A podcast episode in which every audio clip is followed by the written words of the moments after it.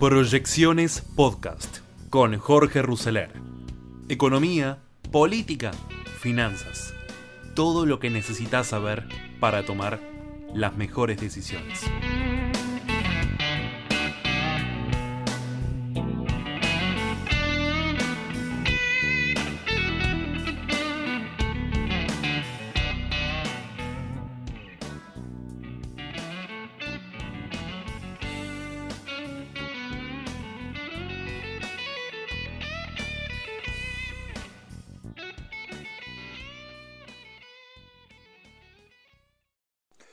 Hola fónicos, bienvenidos a este nuevo capítulo de Tiempo de Desafíos, siempre acá en uh, Fónica News y ustedes saben por la app de Fónica Play. Jorge Ruseler mi nombre, les doy acá la bienvenida a este espacio que cada semana tomamos para eh, analizar qué es lo que está pasando con la política, con la economía, con las finanzas argentinas, latinoamericanas y del mundo que es prácticamente hoy un gran desafío para todos saber qué es lo que va a pasar. Entonces, obviamente, empezamos por la Argentina. Esta semana conocimos el dato de inflación. Décimo mes del año, el INDEC informó una inflación del 6,3% en octubre, acumulando 76,6 en 10 meses del año y 88 en la interanual. El dato mensual resultó inferior a lo que se esperaba si bien las proyecciones giraban en torno a una inflación entre 6 y 7, la mayoría de los analistas la veían cerca del 7. Al interior del índice de precios al consumidor encontramos que el rubro comunicación muestra una variación del 12% mensual que fue la división de mayor aumento en el mes, explicado por la suba de los servicios de telefonía e Internet. Segundo lugar, vivienda, agua, electricidad, gas y otros combustibles creciendo 7,5% donde obviamente está el incremento de electricidad y gas por la segmentación tarifaria. En octubre también sobresalieron los aumentos salariales de trabajadores de casas particulares, impactan equipamiento y mantenimiento de hogar 4,9%, el aumento de la medicina prepaga incidió en salud del 7,1%, las subas de peajes y combustibles y el arrastre, el arrastre que deja la suba de tarifas del transporte público que impactan 4,5 en transporte. La suba de alimentos, 6,2, fue lo que más incidió en todas las regiones del país, destacándose frutas, verduras, legumbres y tubérculos. Con respecto a esto último, el INDEC también informó el dato de la canasta básica alimentaria del mes de octubre, aumentó 9,5% cuando el promedio mensual de los siete meses anteriores había sido 6,2% mostrando una variación ya interanual del 100%. Bueno, en línea con todo esto, una persona necesitó 20.100 pesos para no caer en la línea de indigencia, mientras un hogar conformado por cuatro personas, dos adultos, dos menores, necesitó 62.106. La canasta básica total, la cual incluye otros bienes y servicios, tampoco se quedó atrás, con 9% de aumento promedio, interanual del 93,1%, en este caso una persona necesitó 45.223 para no caer en pobreza, mientras para cuatro personas 139.739 pesos. Octubre fue el primer mes desde agosto del 2020 que la tasa de evaluación superó a la inflación. Si bien el IPC fue 6,3, el tipo de cambio aumentó 6,5.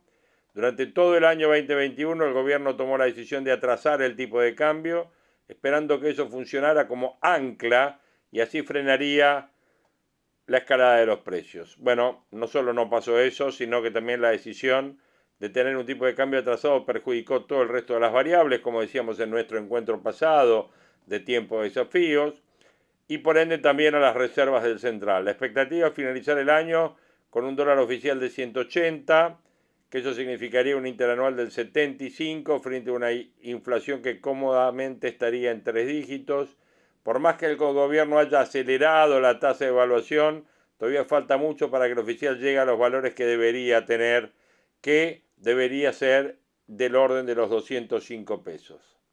Con respecto a la cotización del dólar oficial, la discusión está dividida en el gobierno entre quienes quieren devaluar y quienes tienen la intención de seguir aplicando dólares diferenciales, como fue el dólar soja. Durante septiembre, El gobierno recaudó 5 mil millones de dólares en reservas. Sin la implementación del dólar soja o de tipos de cambio diferenciales, vemos muy difícil fortalecer las reservas. En ese contexto se despertaron los dólares alternativos. Tenemos un dólar MEP que cotiza 3.13 y un contado con liqui arriba de 3.35. Ambas cotizaciones aumentaron en 17 días 7% y 9% o experimentaron una suba de 20%, y de 20 pesos y 27 pesos. Otro dólar muy discutido es el dólar Qatar, cotización que se aplica para gastos al exterior superior a 300 dólares por mes, cotiza en 3.38 y si se espera que el dólar oficial termine en 180, el dólar Qatar va a estar en niveles de 4.24. ¿Por qué? Porque a este se le suma el 30% del impuesto país, el 45% de ganancias y el 25% de bienes personales. El punto está en que quien deba acceder a este dólar se determinará cobrando la cotización del día que vence su tarjeta y no la cotización del momento en que realizó la compra. Por tal motivo, es importante proyectar la cotización al día del vencimiento de la tarjeta. Considerando que para los primeros días de enero el dólar Qatar superaría 4.24, sería lógico pensar que todos aquellos que vayan al Mundial los últimos días de noviembre y diciembre, que paguen su tarjeta al mes siguiente, van a preferir comprar dólar MEP y gastar en el exterior con dólar billete. Por tal motivo es que el dólar bolsa está tan pedido y viene aumentando aceleradamente. Creemos que tarde o temprano el dólar MEP podría acercarse al dólar Qatar ya que el mercado está arbitrando entre ambas cotizaciones. Con respecto al dólar informal, tuvo sus movimientos alcistas, cotizando en la zona de 308, porcentualmente experimentó un 5% respecto a octubre, nominalmente la suba fue de 14 pesos. La tasa de variación por el momento resulta más modesta que la de los otros dólares, por lo que creemos que el dólar informal todavía tiene cómodamente un recorrido alcista. No descartamos que termine el año también en la zona de los 400 pesos. Seguimos con las voces de los que nosotros denominamos especialistas eh, que obviamente siempre pasan por acá por tiempo de desafíos y hoy le toca a Enrique Sebach, Enrique Sebach hablando un poco de toda la coyuntura económica y el problema inflacionario y el problema monetario y cambiario argentino.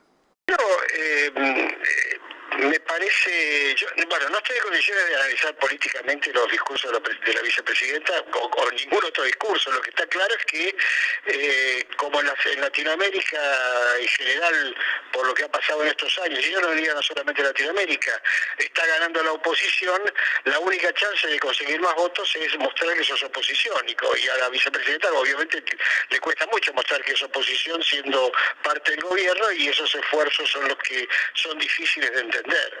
Eh, la verdad es que la Argentina se encamina eh, al, año 2024 eh, con dos alternativas, con la alternativa de, bueno, de hacer más de lo mismo, que por supuesto lleva a una implosión, o la alternativa de un verdadero cambio de régimen. O sea, la responsabilidad, como estuvo en el 2016, ¿verdad?, de mm, que en el 2027, en este caso, pueda volver el populismo, dependerá de lo que se haga entre el 2024 y el 2027. Si Argentina, la clase política argentina, con apoyo de la sociedad, por supuesto, encara un verdadero cambio de régimen, no vamos a hablar de implosión, vamos a hablar de una verdadera reforma. Es decir, la Argentina necesita una verdadera reforma para, para crecer, para que haya inversión, para sacarle la inflación a los pobres, para darle educación y capacitación a la gente que está con, sin capacidad de acceso al trabajo, con otro sistema impositivo, con otro sistema de gasto, eh, con otra inserción en el mundo, si Argentina encara esa, esa tarea, que no es fácil, pero que no es imposible, todo lo contrario, bueno, más que de una impresión, vamos a estar hablando de una verdadera reforma, ¿no? Y no hay que hablar del, clima de época que vive la sociedad, o sea, el 2015 fue una especie de crisis asintomática eh, y hoy ya no hay una crisis asintomática, ahora ya hay una crisis pues, hecha y derecha, digamos, o sea, 100% de inflación, no sé, 40% de pobreza, 12 años de estancamiento, eh, sin crear este empleo, sin, sin generar, bueno, con CEPO por todos lados, con toda la actividad privada trabajada por todos lados, bueno, todo lo que ya sabemos marca que estamos efectivamente ya en una crisis por más que el gobierno trate de disimularlo o alguien trate de disimularlo en el discurso. Entonces, primero ahí está la sociedad. La sociedad es la que demanda. los, líderes en Argentina, yo creo que en todo el mundo, debido a que todo se ha vuelto instantáneo con las redes sociales, las encuestas, etcétera, ya no son líderes, son gente que responde a la demanda de la sociedad. Y hoy la demanda de la sociedad, me parece, aspiro a que eso se concrete el año que viene, está en, otro, en otra cosa. O sea, la sociedad te, te dice, bueno muchachos, ya esto no se aguanta más, hay que bajar la inflación, hay que recuperar el crecimiento, hay que bajar con la pobreza, etcétera, etcétera. Entonces, primero está la demanda de la sociedad. Segundo, me parece que la, coalición, las coaliciones opositoras, la coalición opositora, en el caso de Junto por el Cambio, pero obviamente también, es también muy claro en el caso de, de, de Miley, eh, entiende que sin un cambio de régimen eh, Argentina no va a cambiar. Ahora, por supuesto, eso es en el discurso. Ahora, después, cuando uno pone los detalles, hay que ver si se, está a la altura de las circunstancias. Yo aspiro a que sí, eh, creo, que, creo que va a pasar eso y, confío en que eso pase. Así que me parece que esa combinación entre una demanda de la sociedad que es nueva y que no estaba presente en el 2015, más una coalición política o una oposición política, que una, una parte de ella aprendió del 2016 al 2019 y otra es nueva, eh, bueno, creo que esa combinación nos puede dar la esperanza y, no eh, o la, el horizonte de un cambio profundo, ¿no?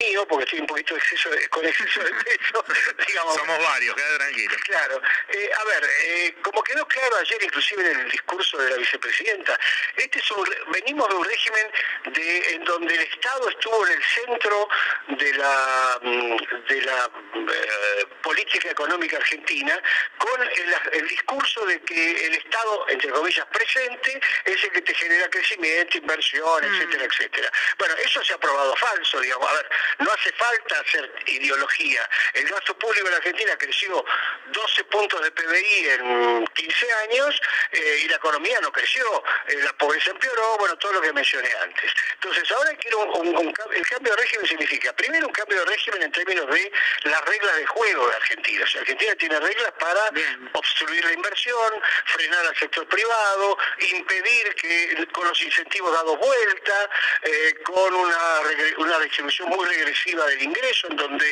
eh, hay subsidios para los ricos financiados con inflación de los pobres, etcétera. Entonces, vos primero tenés que hacer un cambio de régimen en sentido amplio, que el sector privado pueda invertir, pueda generar empleo, no tenga regulaciones y el peso de impuestos muy distorsivos. Al principio va a ser más difícil porque hay que llegar al equilibrio fiscal, pero hay que ir a un sistema impositivo diferente, a otra inserción en el mundo. Argentina está aislada del mundo en materia comercial, de inversiones, etcétera. Tuvimos eh, estos días con Carlos Melconian en Washington y era evidente el, grado de aislamiento que tiene la Argentina del mundo y el grado de escepticismo que tiene el mundo para con Argentina, por lo menos el mundo que importa. Entonces, bueno, un cambio de régimen es una cosa en sentido amplio, en el sentido de que el Estado es más chiquito, el Estado hace lo que tiene que hacer y que no lo está haciendo, y el sector privado es el que lidera la, inversión y el crecimiento. No hay país que crezca con inversión pública. O sea, los países que crecen, crecen con el sector privado extremadamente eh, activo, y Argentina tiene eso, porque de hecho eh, en los enclaves en donde el sector público tiene menos intervención, qué sé yo, en el agro, en la economía del conocimiento, eh, ahora se suma este, la minería, el petróleo, el gas, etcétera, tenés este, iniciativas privadas muy fuertes que en la medida que se generalicen van a seguir, van a, van a hacer un cambio profundo, ¿no? Voy a, hablar, voy a darte una respuesta que tiene poco que ver con la ecopaja, que en teoría tiene poco que ver con la economía.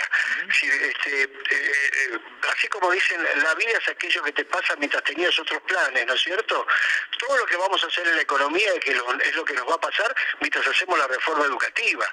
O sea, el problema de la Argentina claramente es que la grieta que hay entre aquellos que no tienen acceso a una educación de más o menos calidad, porque tampoco la privada es extraordinaria, y de aquellos que no que tienen acceso a, la educación en el siglo XXI es la clave. O sea, cuando vos tenés gente que no tiene educación, no tiene preparación para el trabajo, no tiene capacitación, eh, eh, la, estás condenando a una pobreza permanente. Entonces, Argentina tiene que romper con eso.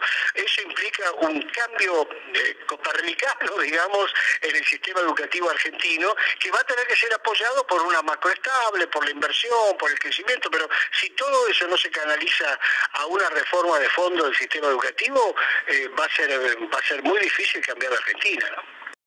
Eh, sí, efectivamente, a, eh, ver, siendo, em, digamos,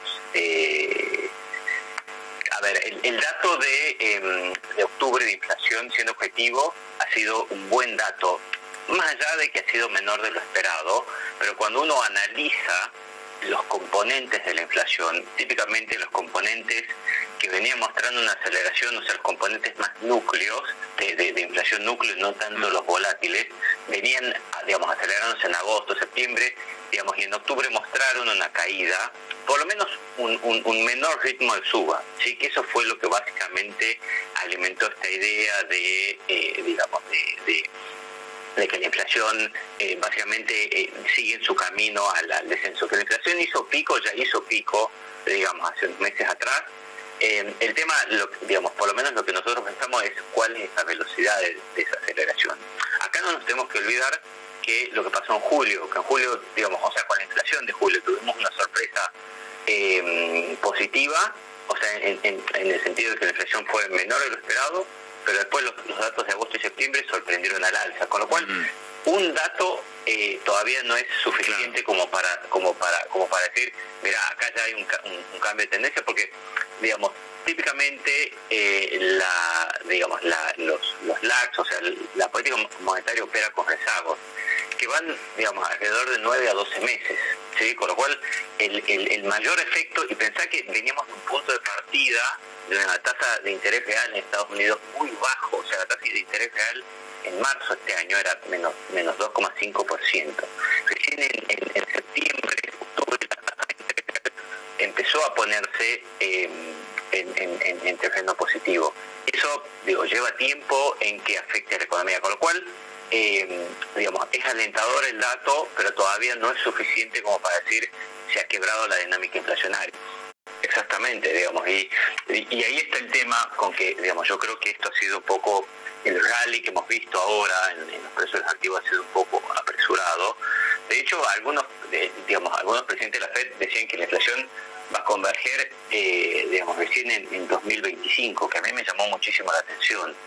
Em, pero cuando vos ves los comentarios de, de, los miembros de la FED, desde que salió el dato de inflación y todos están diciendo el ajuste tiene que seguir. Eh, y, y, la FED sabe que eh, se tiene que poner firme y tiene que mantenerse firme porque ya lo han dicho varias veces a lo largo del, digamos, del, ciclo este, que no quieren repetir el error, digamos, básicamente de los de, fines de los 70, principios de los 80, ¿sí? que la FED, digamos, cortó la tasa de interés cuando, digamos, cuando estaba mejorando el, digamos, el, prospecto, digamos, la, la, actividad estaba desacelerándose y después tuvo que subir mucho más. De hecho, un, digamos, otro dato para tener en cuenta es que cuando vos mirás las expectativas de inflación, particularmente las encuestas, eh, están subiendo las mm. expectativas de inflación. Y, eso es claramente eh, peligroso contra justamente lo que vos comentabas, de decir, bueno, la inflación converge a un nivel que va a estar, el, el año que viene va a estar por encima de la meta, eh, pero si las expectativas de inflación, digamos, no, eh, o sea, están elevadas, bueno, ahí tenés riesgos de que la inflación se te vuelva como, este, se, ralentice esa, digamos, esa velocidad de convergencia. Digamos, que es lo que yo por lo menos creo, es que, eh, digamos, ante, por ejemplo, una caída de actividad, la Fed va a tener que mantener las tasas hasta asegurarse que la inflación baje, con lo cual las chances de que tengamos una recesión más amplia o más grande el año que viene son mayores. ¿Y vos crees que iría más hacia mitad de año? Todavía a principio de año no creo que, digamos, que, veamos, obviamente el mercado se empieza, digamos, a adelantar. Eh, pero pero yo creo que, te, diría entre segundo y tercer trimestre, como que esto va a ser como más, más notorio, más marcado. Yo creo que las acciones ahora, eh, digamos, eh, lo habíamos charlado en, en, algunos digamos, programas anteriores, en el sentido de que em, cuando vos tenés estas recuperaciones de los precios de los activos, de las acciones, eh, por lo menos lo que nosotros estamos pensando es reducir riesgo, o sea, mejorar el perfil de los, digamos, de, riesgo en los portafolios em, y básicamente recortar las, posiciones en acciones y incrementar más la renta fija. Eh, porque nosotros vemos que, o sea, hasta ahora lo que hemos tenido este año ha sido básicamente eh, la, caída en los precios de las acciones y un ajuste en las condiciones financieras, por la suba en la tasa de interés de la Fed. El año que viene me parece que es otro juego para las acciones y que tiene que ver con, eh, con la recesión, con digamos la, caída en, en, las ganancias de las empresas. ¿sí? Que hasta ahora las ganancias han venido siendo bastante resilientes, pero porque tampoco hay un, digamos, un deterioro muy marcado de la economía, pero digamos, justamente por, los rezagos con lo que opera la política monetaria. Entonces me parece que el año que viene el juego es distinto. Para las acciones, digamos, tienen el riesgo de la recesión, mientras que para la renta fija mm. el riesgo de la recesión es algo positivo para los precios de los bonos. Claro, o sea... Como siempre convocamos expertos, escuchábamos a Nicolás Con, cabeza de Balance Capital, opinando sobre cómo ve los mercados internacionales eh, a partir de la suba de tasas en Estados Unidos y él ve este persistente esquema de suba de tasas durante el primer semestre del año que viene, por eso hablaba de un eh, escenario, de un portfolio más tirando a bonos, a renta fija, que acciones durante el primer semestre. Las tasas van a seguir altas hasta tanto eh, la Reserva Federal de Estados Unidos vea que la inflación en Estados Unidos tiende a la baja. Mientras tanto, la va a mantener alta.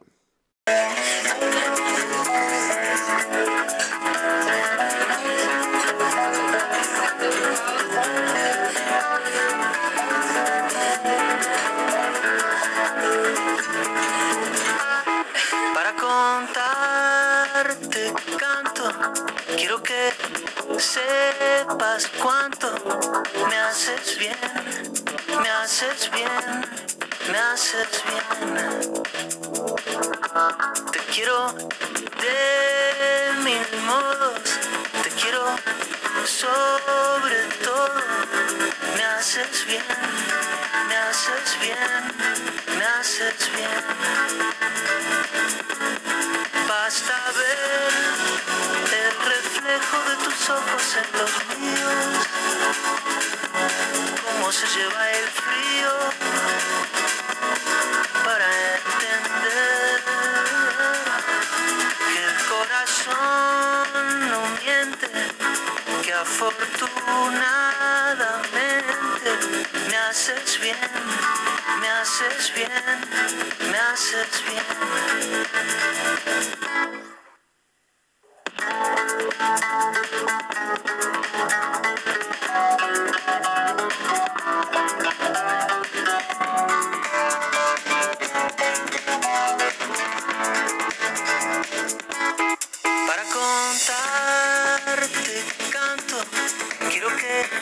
Sepas cuánto me haces bien, me haces bien, me haces bien. Basta ver el reflejo de tus ojos en los míos, cómo se lleva el frío. Me haces bien, me haces bien, me haces bien.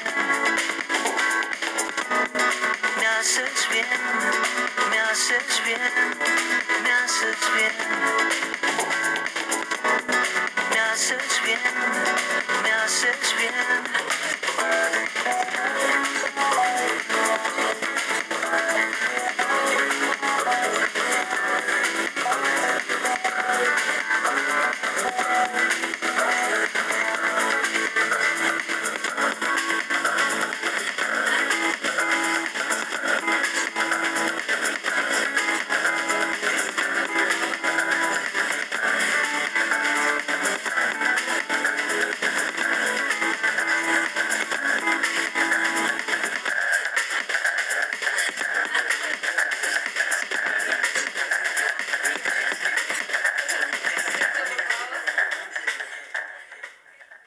Panorama económico que se charla en todas las mesas de hoy, que ha llegado a través de los periódicos, el duro diálogo entre Alberto Fernández y Cristalina Georgieva y Sergio Massa en llamas con su vice, el fondo se cansa del pedido del presidente para que reduzca los intereses de deuda, pero no quiere que la Argentina termine de volcar, un sincericidio de Rubinstein y la frase que llegó de Bali, esta es la última que me banco.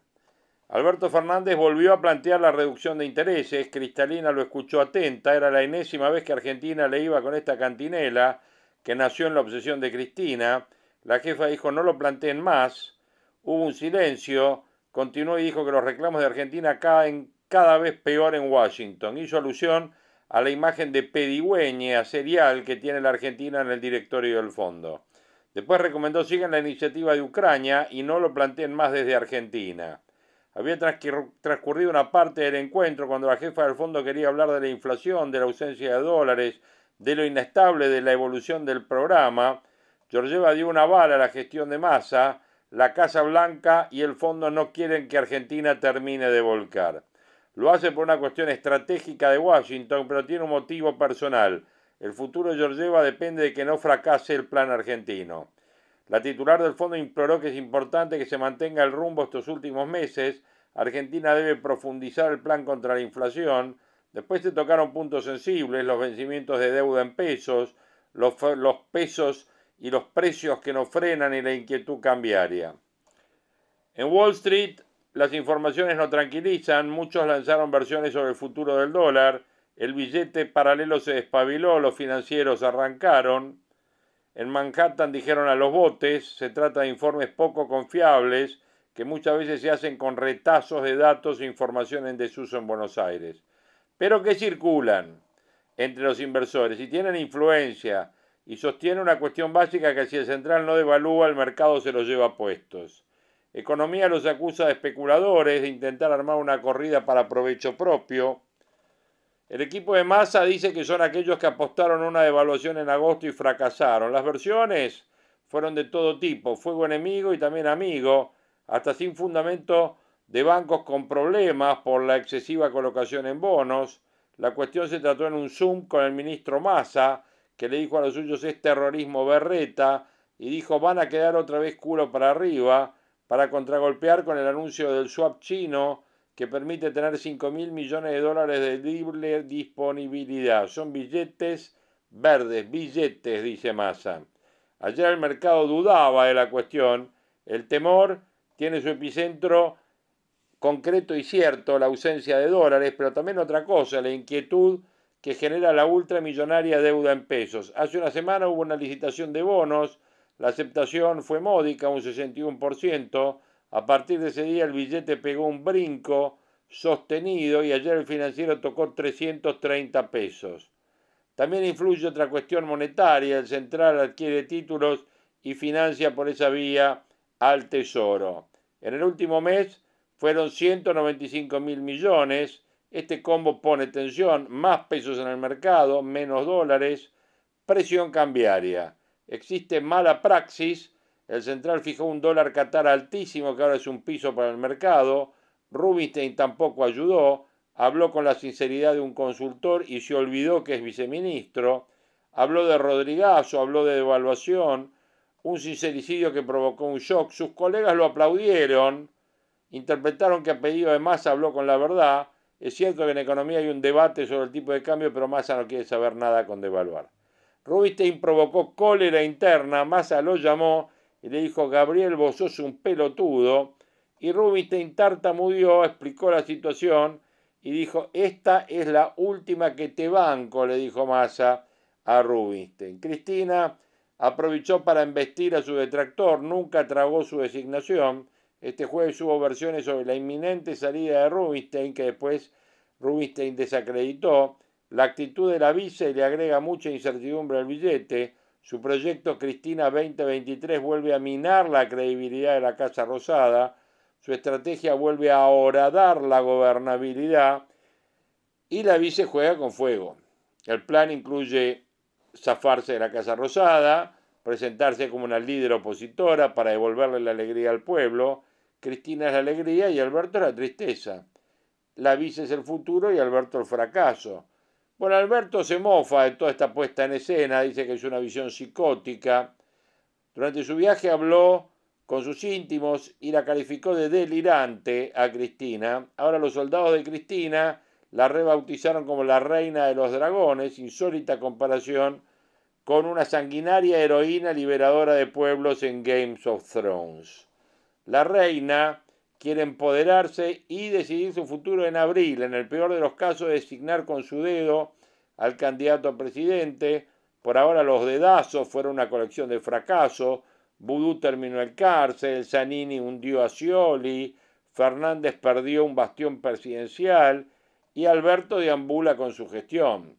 La vice le prendió una vela masa, nadie tiene futuro político con inflación y dólar inquieto. Encima va a reaparecer Guzmán, que tiene previsto este viernes hacer picantes declaraciones y explicar por qué renunció al gobierno.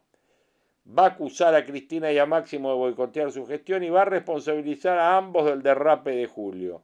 Lo hará con sus medidas, formas y en una plataforma de streaming. Tiene apoyo fuerte en el exterior Guzmán. Dicen que Soros a través de Stiglitz lo apoya para iniciar una carrera política y sueña con participar en los comicios hasta con una candidatura a presidente. Nicolás Dujovne tiene aspiraciones más terrenales. El exministro de Macri ya redactó un 70% de un libro que dicen será explosivo. Tendrá una propuesta para el futuro, pero contará detalles de su gestión. Todos se quieren posicionar, viene una nueva etapa. Falta mucho para elecciones, pero hay calvario por recorrer. Zanini logró un fallo contra Autopistas del Sol en un interno de complicar a Macri en la justicia. La intención del procurador es equiparar a Mauricio con Cristina. Se confirmó que el juez Pico, la vie Pico, dispuso la intervención de Ausol y ahí puso como representante a José Luis Perrone. También el fallo obliga a la firma española a suspender el beneficio firmado en el 2018 ese contrato en litigio lo avaló Gabriela Michetti y Guillermo Dietrich. Están en juego 500 millones de dólares. Se trata de una decisión contra un consorcio con fuertes inversores extranjeros. Uno de ellos es Florentino Pérez, capo del Real Madrid. La información se mantiene hermética, el consorcio quiere poner paños fríos y minimizar el problema, pero es un escándalo, inquieta al mundo de los negocios y es uno de los temas que puede obviamente traer derivaciones y ruidos. Como ven, tiempo de desafíos, tiempo de análisis económico, de análisis político. Tuvimos eh, comentarios, testimonios de Enrique Sewach respecto de la situación política actual y futura, sobre todo de la situación económica. Eh, análisis respecto del eh, discurso de Cristina y la posición de mm, el oficialismo y la oposición para el 2023 y luego análisis de un especialista respecto de lo que puede estar pasando en eh, el año que viene con las inversiones en el mercado norteamericano, la influencia del mercado norteamericano sobre el resto de los mercados. Para terminar, bueno, el informe económico de Marcelo Bonelli en Clarín, que bueno, creo que a las claras define el momento que estamos pasando. Tiempo de desafíos, Fónica News, eh, en la app de Fónica Play. Nos vemos la semana entrante, eh, seguramente con eh, toda la actualidad que nos va a estar llevando la coyuntura nacional e internacional. Abrazo grande.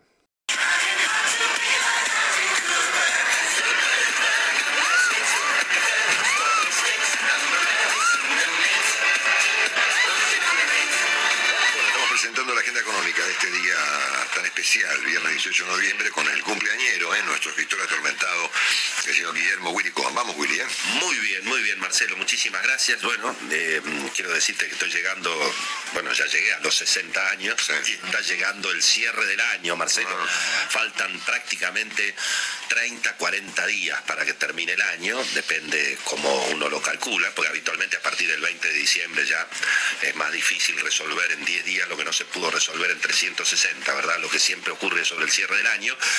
Y en materia económica, la verdad, Marcelo, la cosa efectivamente se ha complicado. No hay nada que uno pueda decir que sea una sorpresa, pero hay una especie de triple embrujo, ¿no? Para utilizar un término muy financiero metido en, la economía de todos los días, que es, bueno, obviamente, ¿no? Que evidentemente se ha disparado otra vez el dólar, como tantas veces, ¿eh? veremos hasta dónde. Ahora la pregunta es hasta dónde llega eventualmente, en qué precio se va a volver a estabilizar un contado con liquidación que lo habíamos visto arrancar el mes prácticamente a 295 pesos y ayer se acercó casi casi a los 340, ¿verdad? Terminó eh, prácticamente a 330 para el MAT Barrofex, 332 eh, a última hora, 337 según los portales en general, el portal de dólar hoy, por ejemplo, y tantos otros, el dólar bolsa en 321 y 307 el blue, ¿verdad?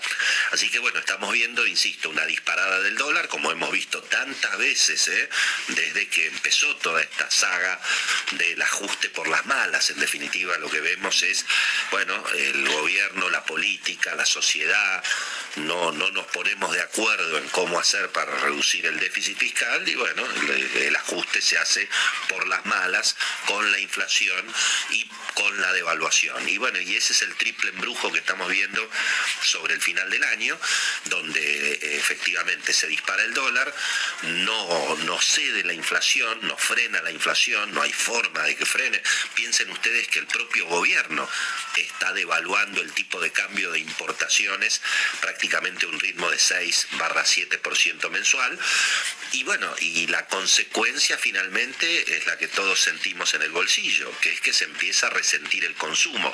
Habíamos dicho también, Marcelo, que el segundo semestre del año y sobre todo el último trimestre, octubre, noviembre y diciembre, se iban a hacer cuesta arriba para el gobierno en materia de comparaciones estadísticas, porque cuando uno compara consumo, actividad económica, incluso ingresos, salarios, contra lo que era la última parte del año pasado, donde ya, bueno, buena parte, digamos, de los efectos de la pandemia eh, se habían superado, la realidad es que estamos viendo, bueno, lo que aparece claramente hoy en los diarios, ¿eh? 4,5% abajo el consumo masivo en el mes de octubre, los bolsillos obviamente afectados por los aumentos de los precios, y al mismo tiempo, bueno, ¿cuáles son los precios que más aumentan? Y definitivamente los alimentos frescos, la canasta básica. En 12 meses, Marcelo, la canasta básica directamente se duplicó de prácticamente 31 mil pesos a 62 mil 105, que es el número que ayer eh, definitivamente marcó el INDEC. Así que un escenario, insisto, Marcelo, em, bien, bien conocido por los argentinos y que, bueno, por supuesto también tiene que ver con lo que están reflejando las encuestas, con la preocupación que hay obviamente en el oficialismo y desde luego en el sector que representa Cristina en materia política. Es obvio que los sectores, digamos, más eh, complicados desde el punto de vista del nivel de ingresos son los que más están sufriendo la inflación y por eso, bueno, la vimos ayer a Cristina prácticamente tratándose de desentender de todos los problemas económicos que efectivamente está atravesando el gobierno de Alberto y de Cristina, ¿verdad? A mí me llamó un poco la atención y con esto cierro, a propósito de eh, la convocatoria que hizo la vicepresidenta a discutir los problemas de los argentinos con los números arriba de la mesa y no tirar números al voleo, dijo Cristina, sino con los verdaderos números, ¿no? Recordemos que durante la administración de Cristina como presidenta, directamente se intervino el INDEC, se mintieron los datos de inflación y se decidió directamente no informar los niveles de pobreza. Esa fue una decisión que se tomó durante la administración de Cristina y conviene recordarla porque, bueno, hoy la vicepresidenta está convocando a discutir la Argentina con los números arriba de la mesa, pero cuando le tocó a ella ser presidenta, los números estaban abajo de la mesa, no estaban arriba de la mesa, ¿verdad? Así que vale la pena por lo menos recordarlo. Dale, Willy. Genial, gracias Willy. Fue el comentario económico de Willy Cohen.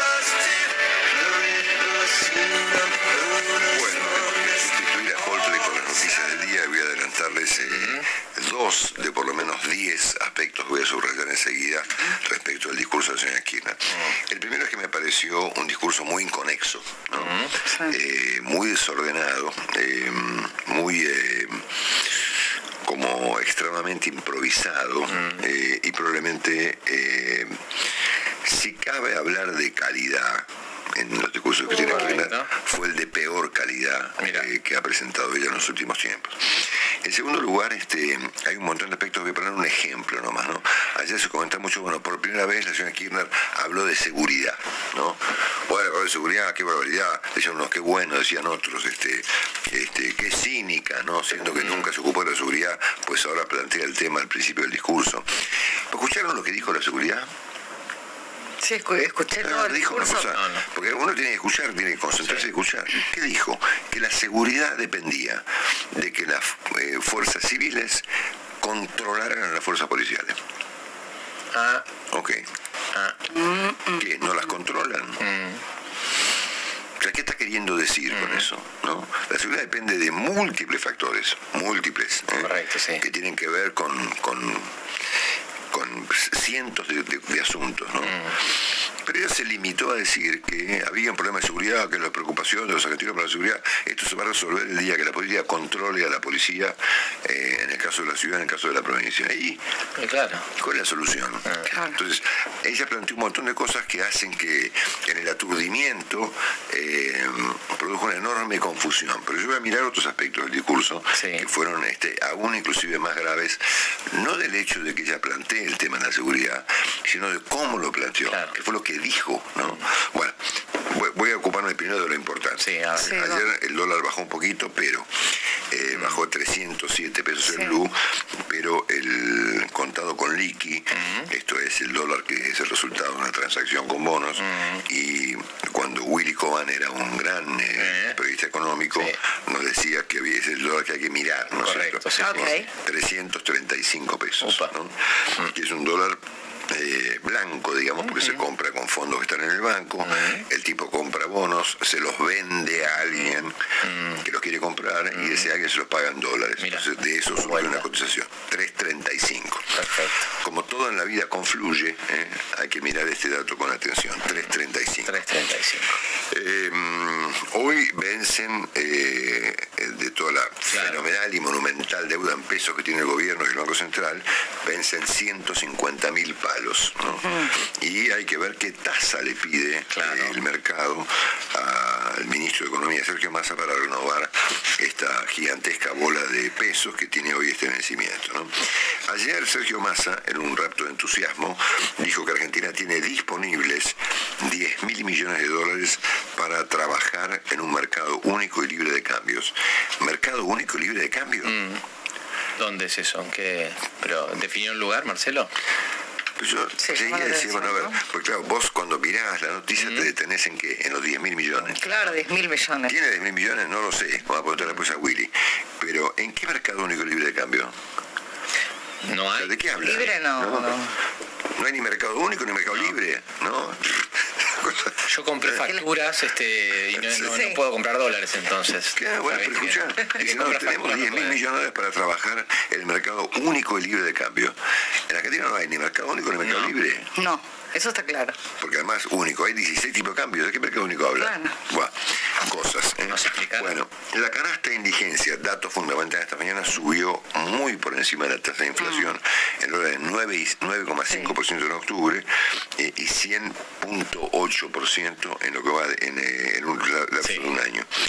Y hay un dato interesantísimo esta mañana, si no fuera porque es dramático, que es el tema de la canasta básica en términos de pesos. ¿Cuánto necesita una familia en Argentina para no ser considerada pobre? ¿no? Eh, conectando con lo anterior, es 9% más que el mes Claro, anterior. obvio. 139 mil pesos. ¿no? Una familia que, una familia que tiene como ingreso total para cuatro personas promedio 139 mil pesos, es re pobre. Sí, sí, Marcelo. Apenas te alcanza para comer. Sí, Sí, claro. son, eh, 400 dólares para 400 decir, dólares. Sin pagar todo lo que hay que pagar y vivir, ¿no? Dignamente. Ciento, es decir, digamos, Entonces acá hay un problema con el parámetro según el cual Argentina establece el- su porcentaje de pobreza y su porcentaje de indigencia. Eh, el límite para no caer en la indigencia es 62 mil pesos. ¿no? Entonces vos ganás, ses- es más, el, el- el dato del, A ver, Marcelo. es muy preciso, es 62.106. Ah, ok. Bueno, Qué bueno. entonces si vos ganás No tiene centavos, qué raro. 62.115, no sos indigente. Claro, ya sos otra cosa. Entonces, no solamente el dato es dramático, sino que al mismo tiempo nos eh, obliga a cuestionar de qué modo Argentina establece sus parámetros. Bueno, eh, en octubre, según información que publicó el Hielo Clarín, hubo una importante caída en el consumo, ¿eh? este, mm, que es la segunda caída mensual consecutiva, eh, y es importante, ¿no? Cayó 4,5%. Sí. O sea, 4,5% de cosas menos que los argentinos compran básicamente para comer. Claro. De hecho, hay testimonios de que en la verdulería hay gente que compra ya por unidad. Sí, no- claro, por supuesto. Por, por- por supu- por supuesto. 600 pesos el kilo de bananas y bueno, me llevo Ah, tres, sí. me llevo dos. Claro. La Sí. semana pasada estaba 500 y así. Bueno, tenemos una solución igual a estos problemas. Eh, ¿Ustedes creen que yo traigo solamente críticas? No, no, Marcelo. No, Sí. señor. O malas noticias, no, señor. No. A ver, a ver. Acá encontramos una noticia que eh, involucra al secretario de Comercio, señor Matías Tombolini, de la que ha resuelto co- convocar a un grupo de entidades, voy a mencionar cuáles son, para este, que actúe o algo que había sido creado por ley en 2014, que es el obser- Observatorio de Precios Mm. y Disponibilidad de Insumos, Bienes y Servicios. que se Sí, creó en después 2014. vamos a ver con Willy la sigla que tiene, ¿no? Que Instancias de- La O no sé cuánto. Sí. el Observatorio de Precios y Disponibilidad de Insumos, Bienes y Servicios. Entonces, esta, este, este observatorio eh, eh, va a estar compuesto por eh, cámaras empresarias, sindicatos, entidades de defensa del consumidor, organismos públicos, Mira. universidades y representantes de provincias y de la ciudad de Buenos Aires. ¿eh? Este, que el ¿Qué próximo- hacen? Observan, o sea, Marcelo. Sí, se el sienten, próximo- observan. el próximo martes se van a reunir. En un supermercado y miran. para generar qué, qué es lo que hace una comisión cuando se reúne, qué es lo que define primero, una qué, un directorio. no, no, no, no, no, un método de una agenda de trabajo, Ah, ¿no una agenda de trabajo. una agenda de trabajo, ¿no? así que vamos a La tener secretaria de Tombolini, lo que trabaja Marcelo como Pobre. gente, es tremendo. Entonces, este, vamos a tener un observatorio ¿Eh? compuesto por estas entidades que va a tener al mismo tiempo una agenda de trabajo. ¿Esto sirve para bajar la inflación? Probablemente no. No, pero, parece, pero Se mira, se se, observa. se observa, ¿no? Eso. Tomarán café, charlarán un rato. En este contexto, ayer la mm, muy conocida firma de medición de riesgo Mm. Standard Poor's, S&P, se la conocen por, por esa sigla, S- SIP, le bajó, la, le degradó la nota de Ah. la deuda argentina, ¿no? bajo el argumento de la vulnerabilidad durante los próximos seis meses. Ah. ¿no? La palabra vulnerabilidad es una palabra amable en este, en este contexto.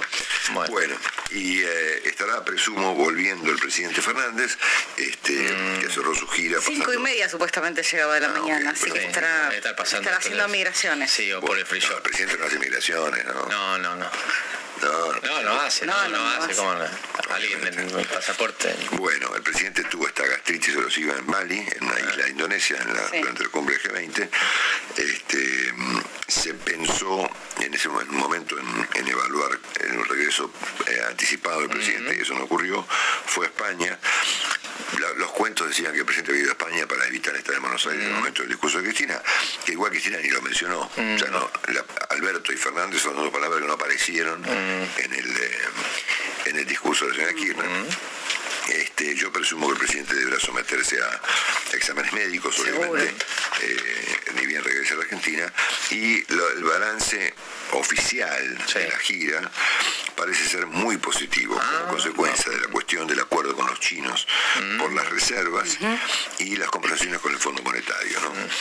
Pero obviamente, ustedes imagínense que eh, parte del gabinete del presidente Fernández, con el que tiene que gestionar el país, estaba ayer en el acto de Cristina, que era un acto implícitamente muy crítico al gobierno, ¿no? Muy, parecía, no sé. No hubo, no hubo un- una agresión específica contra el presidente como había otras veces, agarrar la lapicera, que yo, pero la señora Kirchner llegó en el helicóptero presidencial. Ah, sí. ¿no?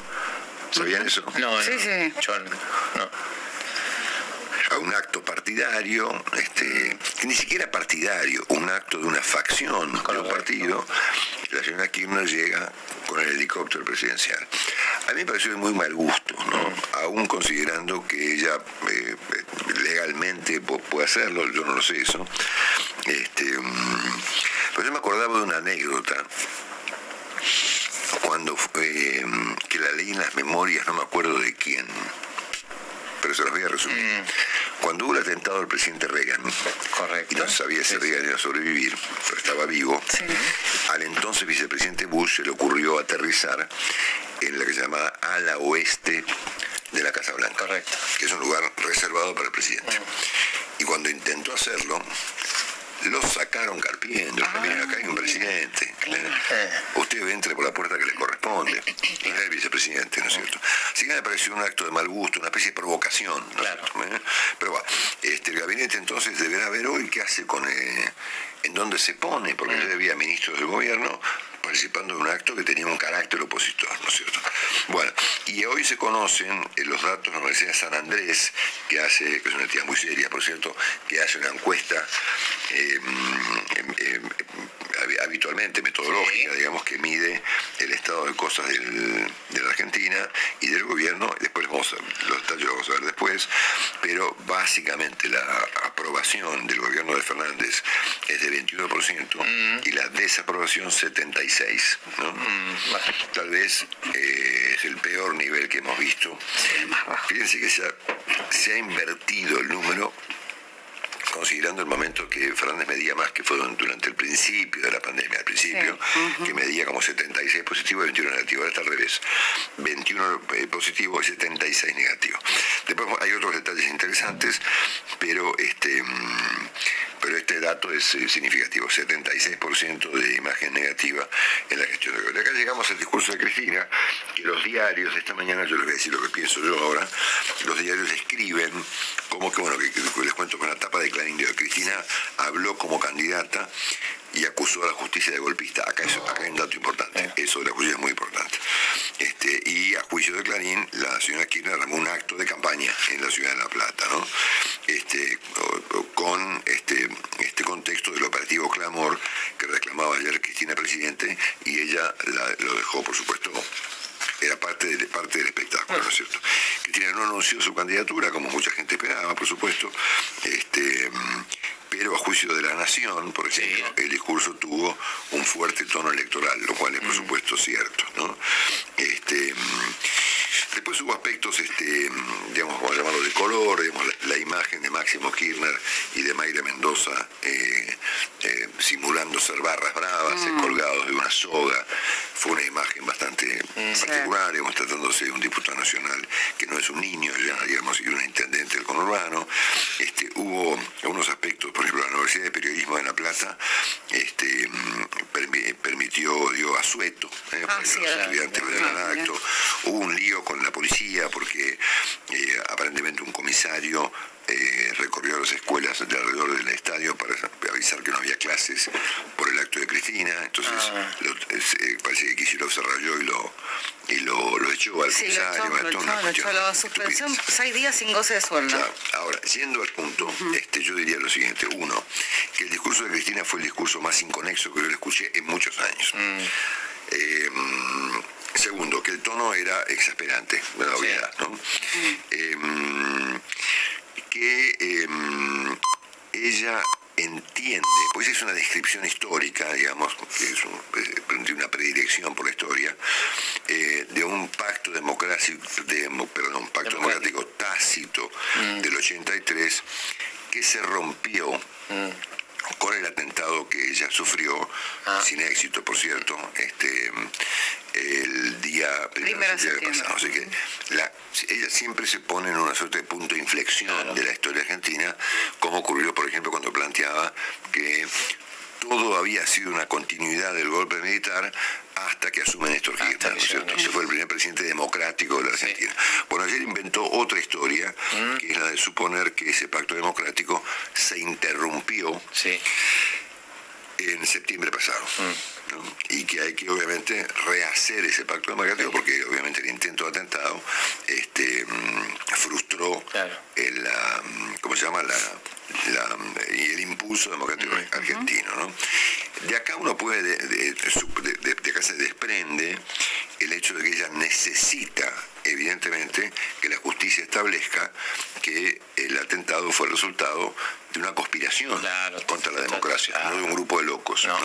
Porque si queda el, el atentado queda reducido a cuatro o cinco delirantes, obviamente no se habría roto el pacto democrático. Por eso la presión sobre la jueza Capuchetti para que algún otro juez agarre el asunto y determine que efectivamente detrás de la del señor Montiel estaba por lo menos Macri. Por lo menos, por lo menos, sí, sí, mínimo, mínimo, Macri, sí. mínimo Macri, de Macri para arriba. ¿cierto? al norte, mirando al norte. El primer punto, es decir, ella se, se, se pone en el centro de, una, Ah. de la ruptura de, de tal pacto democrático. En segundo lugar, dijo que eh, como en aquel, hasta el pacto democrático eh, gobernaba el partido militar, ¿no es cierto? Ah. Que fue sustituido ahora por el partido judicial. Y acá empiezan a aparecer rasgos eh, no solamente egocéntricos, sino autocráticos. Es decir, ella cree que la justicia es un partido político. Y que no solamente es un partido político, sino que peor, es un partido que sustituyó al golpismo. Eh, es más, relacionó a la justicia con la inflación. Dijo que la justicia autoriza acuerdos de eh, aumentos de precios y que por lo tanto la inflación en parte es responsabilidad de los jueces. ¿no? Claro, sí. Ella utilizó el clásico argumento de en contra de Clarín, digamos, porque hubo una, un- cuando a ver, cuando el gobierno determina que los servicios internet son servicios públicos, congela los precios. Entonces los de, los de internet fueron y de telefonía fueron a la justicia, la justicia es un delirio, pueden subir los precios. Bueno, entonces la justicia es responsable, Claro. de la inflación. Eh, después, todo el tiempo marcó una diferenciación entre los gobiernos nacional- nacionales y populares y el resto. A ver, en ninguna constitución, en ninguna ley, en ninguna nada, eh, se establece una diferencia eh, de esa naturaleza. Es decir, todos los gobiernos nacionales son nacionales. Ah, Y si los vota la gente, todos son populares. ¿no? Te, te gustarán más o menos. ¿eh? Sí, claro. Que yo, cada uno tendrá su gobierno favorito, ¿no? o, o como nosotros, ninguno de nosotros favorito. No, no, absolutamente. Pero esta, definición, esta, esta diferenciación que se subraya es una, una diferencia peligrosa, porque obviamente, ¿quién, eh, digamos, ese, ese saco de Nacional Popular, ¿quién se lo pone? Ella. Ella, ella, es claro. Entonces, ella es un gobierno legítimamente Nacional Popular y el resto eventualmente no. Ella es la vara de todo. Después puso como, claro, después puso como ejemplo a seguir a Chávez. Bueno, esto fue lo que dijo, ¿no? Sí, sí. ¿Eh? A Chávez y a Correa, ¿no? Este, mm, bueno, es un dato, ¿no es cierto? Eh, No es cinco, desde esto el es punto- cinco. Desde el punto de vista económico, fue el discurso cuyo contenido estatista fue más marcado en la señora Kirchner en los últimos tiempos. Ella ayer presentó una visión de la economía eh, estadocéntrica por completo. Es decir, es el Estado el que debe operar, el que debe actuar, el que debe distribuir, el que debe intervenir, el que debe hacer todo, ¿no es ¿cierto? Bueno, em, bueno, obviamente que ignoró al, al gobierno, al, al cual ni siquiera mencionó, o sea, ni siquiera le deseó al presidente que se le pase el problema del estómago, de la panza, que yo nada, nada, no existió, ¿no? Este, y cuando planteó el tema de la seguridad, que mucha gente se le llamó la atención, es porque, mm, bueno, claro, Cristina no había dado nunca seguridad, cínica le decían, ¿no? Bueno, pero ¿qué dijo la seguridad? Cualquier cosa dijo. O sea, no dijo lo que, no, no planteó lo que plantea la gente, ¿no es cierto? Ella planteó una cosa muy loca, ¿no es cierto? Que es un problema político, ¿no? Que es este, que ella supone que hay inseguridad porque la política no controla a la fuerza de seguridad. Y por lo tanto, cuando las controle, vamos a escucharlo, ella dice, este es el problema de la seguridad. que las políticas, las fuerzas civiles, dijo, no controlan Mm. este, a los este, a las fuerzas de seguridad. Y por lo tanto, ellos son los responsables de, o de no detener el delito, o de- inclusive de producirlo, ¿cierto? ¿Eh? Es raro. Así que bueno, me parece que este es un, un resumen, este, un resumen, este, Y de que en vano también está la gendarmería en el sur. Sí, en el momento dijo que sea también en el sur, bueno, no está al tanto, digamos, por ahí, qué sé yo, por ahí no sabe, ¿no es cierto? La incoherencia, ¿no? Eh, somos culpables de este amor escandaloso que el fuego mismo de la pasión alimentó, dice la letra que cantaban los camporistas. Nos avergüenza seguir sintiéndolo. Y deberían sentir vergüenza, ¿no? Poco a poco fuimos volviéndonos locos. Locos.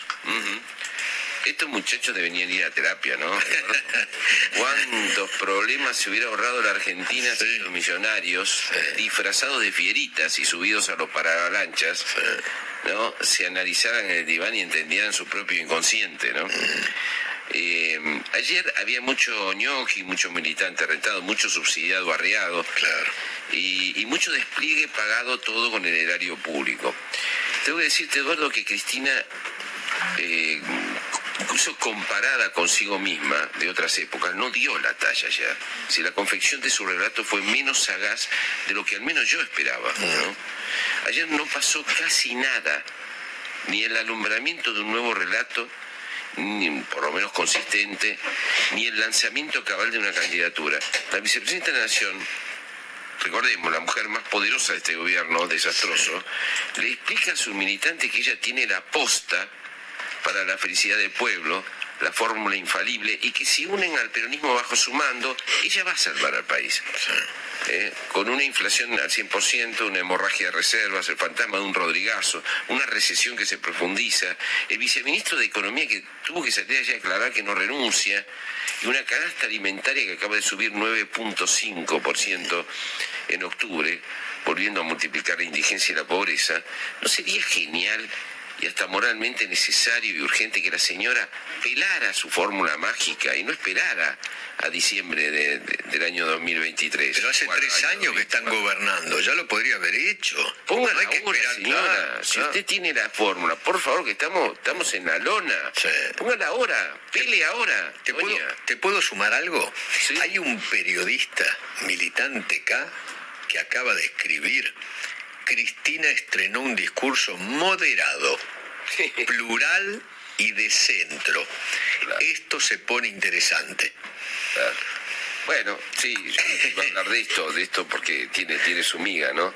Yo, yo- a ver, yo a Cristina la vi débil y opaca, tratando ahora de encarnar la seguridad en la provincia de Buenos Aires, como decías, cuando sus muchachos se pusieron siempre del lado de los delincuentes, cuando su agrupación judicial apoyó el siga-siga en la impunidad, cuando habilitó que escarcelaran durante la cuarentena a miles de presos peligrosos, cuando deja que sus punteros pacten con barra bravas, que pactan con los narcos en, los territorios más pauperizados. Claro, no está garantizado el triunfo en la provincia de Buenos Aires, aunque parece lo contrario. No está garantizado. Y hay que girar en U, porque sus votantes no solo están hambreados por la inflación, sino cabreros como nunca por la indefensión a la que los someten las políticas de Kisilov, de Berni y de Zaffaroni. En el territorio los humildes caen como moscas. Y hay gatillo fácil, pero lo usan los delincuentes mucho más que los policías. Entonces Cristina Kirchner pide gendarmes, como si ella con su autoridad institucional y su inmenso poder político no hubiera podido enviarlos, no, no hubiera podido ordenarle a Alberto Fernández que lo envíe. Bueno, saquen gendarmes del sur, dejen a los violentos maputruchos, sigan que sigan con sus tropelías y pónganlos en las calles del conurbano bonaerense. Eso parece estar diciendo el subtexto que ahora replica el propio Aníbal Fernández. También, hay en eso y en otras declaraciones una idea de, y acá está en- engancha con lo que vos decías del, del periodista militante, una idea de no quedarse en la secta, de imitar un poco a Lula y girar al centro, o simular que tiran, eh, que giran al centro, ¿no?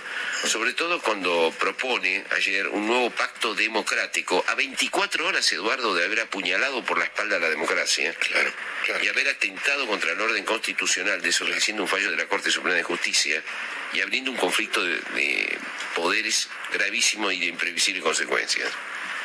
La idea de que se rompió el pacto democrático con este aberrante intento de magnicidio y presentar este hecho como el más grave de la historia moderna, bueno, significa ningunear hechos similares o peores que le pasaron a Alfonsín, a quien yo recuerdo que le gatillaron un arma y no armó a la araca, ni se victimizó, ni, ni nada. ¿eh? Eh, o hechos trágicos como los atentados de la AMIA, a la AMIA, a la embajada, a la muerte del fiscal Niman, ahora de denunciar un pacto siniestro, los levantamientos Carapintada y otros hechos que sí sacudieron en serio a la democracia argentina. Busca retóricamente un nuevo acuerdo democrático y denuncia los mensajes de odio quien más ha hecho por destruir la democracia republicana, quien instaló el discurso político del odio como política oficial en la Argentina. Totalmente. ¿No? Y quien sigue acusando a la oposición de haber financiado y planificado su intento de asesinato. También quien, como dice Gargarela, rompió el pacto de nunca más, aquel concepto implícito según el cual la violencia es mala de donde venga. Claro. ¿Sí? Eh, en su historia oficial y en su política oficial, el del quinerismo me refiero, los terroristas de los 70 y los chavistas del presente pueden asesinar, pero no deben ser denunciados, porque son del palo, ¿viste? Claro. No deben ser juzgados históricamente por sus resultados, sino por sus buenas intenciones. También eso es romper el, nunca más, ¿no? El pacto del nunca más. También le dijo a la oposición, ¿por qué no se sientan a hablar con el peronismo? Como si no fuera ella quien siempre dinamitó todos los puentes. Y luego, se puede ganar las elecciones, pero nadie va a poder gobernar solo. Se necesita un consenso económico, dijo Cristina Kirchner. Ella destruyó el diálogo y la economía y ahora reclama falsamente restaurarlos. Claro. Luego, por supuesto, hizo lo de siempre. Se escandalizó porque haya políticos que rescatan a Domingo Felipe Cavallo, cuando ella fue una socia central electoral, una gran admiradora y amiga del padre de la criatura, como totalmente, se decía, ¿no? Totalmente y asesor de, Néstor y de ella. Por supuesto. Este, ayer volvió también con el villiquen peronista, ignorando algunas cosas, por ejemplo que el primer peronismo estaba inspirado en el fascismo italiano, olvidando que ese régimen persiguió a los no peronistas. La Policía Federal de Perón torturaba disidentes, se cerraron diarios y se ahogó la libertad de expresión, se quemaron iglesias, se persiguió. Claro. Los que vinieron después hicieron masacres, no son inocentes, pero ese régimen tampoco lo es. No, nos vendan el villiquen peronista ahora. Y luego nos presentó épicamente el regreso de Perón, a quien los amigos de la JP Tendencia, de la doctora, obsequiaron rápidamente con el cadáver de Rucci. Perón respondió a una represión ilegal tremenda y una persecución implacable contra los zurdos, como los llamaba, que derivó más tarde en la AAA, que se hizo bajo su inspiración y en la dictadura de Videla y Macera. Sin olvidar, por supuesto, aquel Rodrigazo, que hoy se menta tanto, ¿no? Eh, fue el comienzo del profundo declive argentino. Finalmente, Eduardo, dos carteles que se vieron en el estadio. Uno de la Cámpora. Era tan diferente cuando estabas tú. Estamos en la era del bolero, ¿eh? la era del bolero. ¿eh? Unos románticos tan diferente cuando estabas tú. Como si ellos no ocuparan los cargos más importantes y tuvieran la caja del Estado más portentosa. Como si ella no estuviera en un gobierno donde era jefa política indiscutida. Y finalmente el lema, la fuerza de la esperanza. Yo más bien mirando las encuestas diría, tengamos esperanza a la fuerza, porque nos hundimos. ¿eh?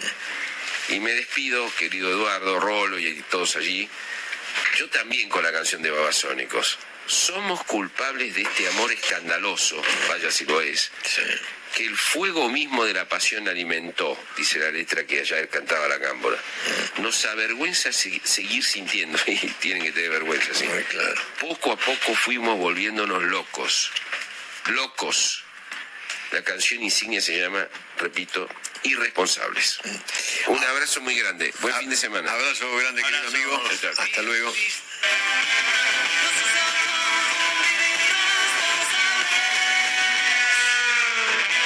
Los apuntes de Fernández.